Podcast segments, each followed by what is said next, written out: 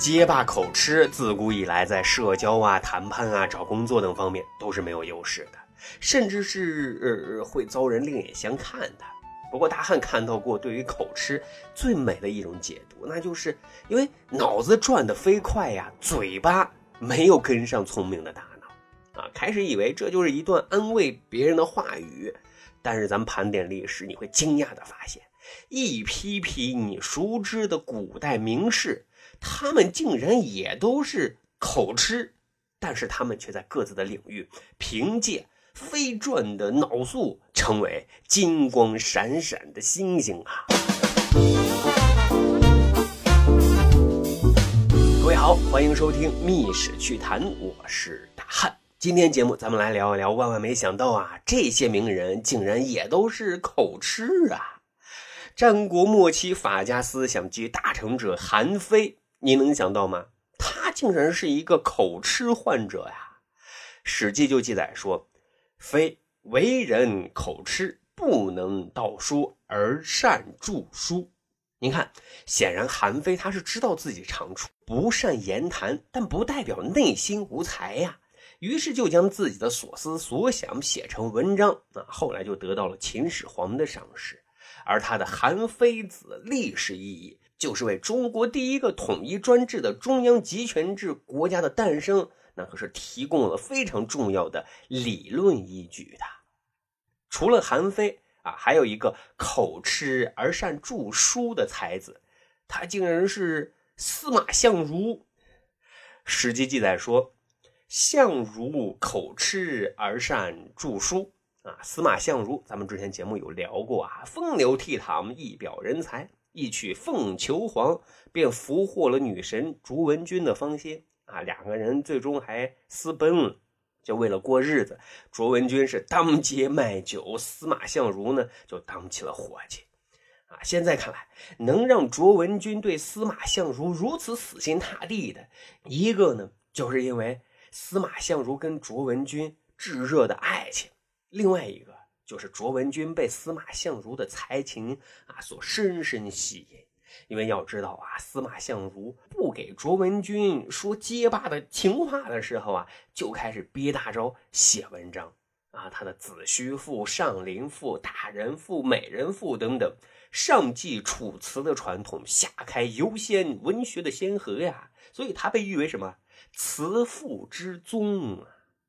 其实呢。要说司马相如，他真的是一个幸运儿啊，因为跟他相比，还有一个善著书的口吃啊。虽然是业界褒奖一片，但是他却被世俗冠于丑男的名号啊。他就是西晋时期的大臣和著名的文学家左思，《晋书》就记载说啊，左思貌寝口讷。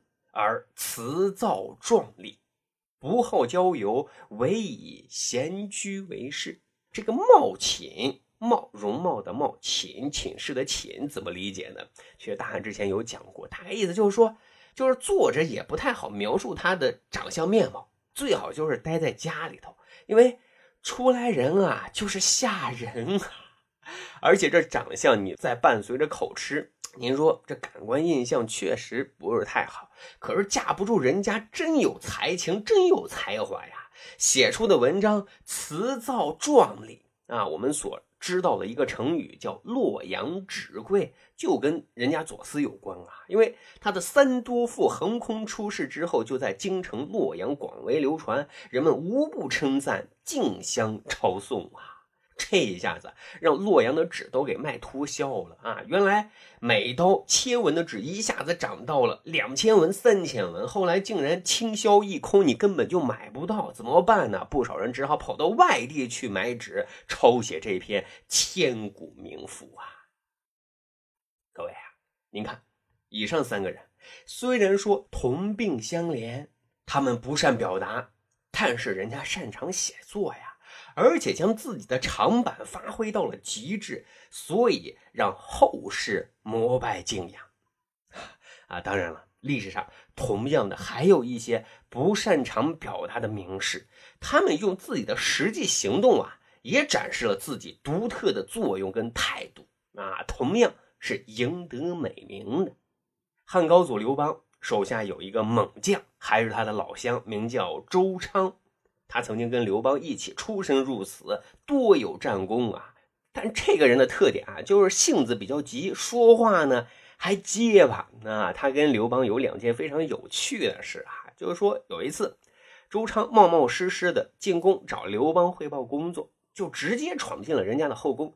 结果此时呢，刘邦正跟戚夫人卿卿我我、甜甜蜜蜜呢。啊，如此辣眼睛的一幕，让周昌看到了之后目瞪口呆呀，然后转身撒丫子就往回跑。刘邦更有趣啊，直接就追上去扑倒朱昌，然后骑到周昌的脖子上质问道：“哎，你看我是什么样的皇帝？”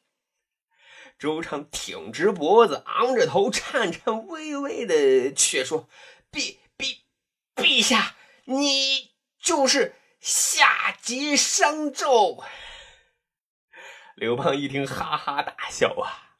我跟我媳妇儿亲个嘴儿，你就说跟夏桀商纣王一样，你这帽子也戴的太大了吧？还有一件事，当时戚夫人作妖，整天吹枕边风，想让刘邦废掉吕后所生的太子刘盈，改立自己所生的赵王如意当太子。啊，还说啊，如果太子刘盈上位了，吕后肯定会对他下黑手的，自己必定是死无葬身之地呀！哎，刘邦一下就动摇了，就打算开个会啊，研究研究。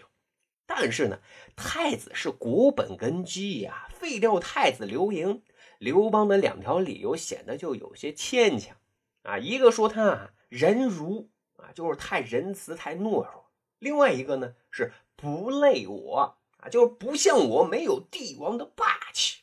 这两条理由都实在是难以说服群臣去让他换太子啊，所以此时情绪激动、性情耿直的周昌率先站出来说：“臣妻妻妻不奉诏？”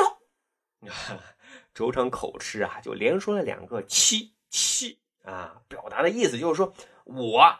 绝不服从你这个决定，啊，后来换太子这个事儿就不了了之了哈。而周昌的忠义秉性却被刘邦所肯定的。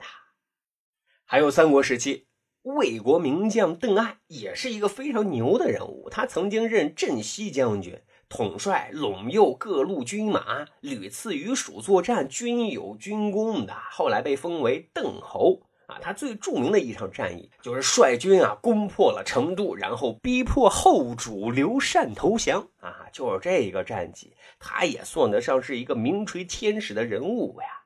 但是这个邓艾邓将军啊，也有口吃的问题，说话不利索，尤其是说自己名字的时候啊，邓艾他总是说成邓艾艾艾艾，啊，就说不出下一句话，这把人能急死。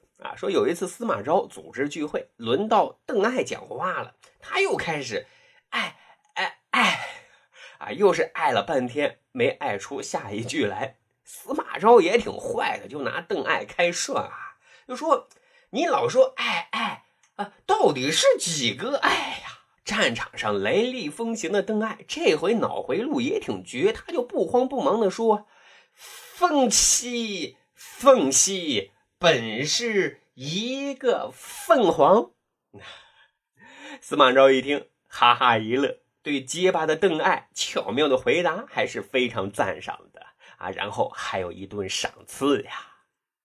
各位，彩蛋来了啊！前面讲的周昌口吃啊，连说了两个七七，后面的邓艾老说爱爱。啊，于是古人故意把这两个小结巴放在一起，就创造了一个新的成语，叫做“凄凄爱爱”啊，来比喻说话不太利索的人。但其实呢，除了说话不太利索，人家周昌和邓艾在各自领域都是建功卓著的功勋人物呀。好的，各位，咱再简单总结本期主题啊，口吃结巴，这只不过是一个最为常见的语言障碍而已。古代的这些名人名士，他们也用实践告诉我们：只要你不放弃啊，只要你坚信你是独一无二的存在，你的精彩总有一天会绽放的。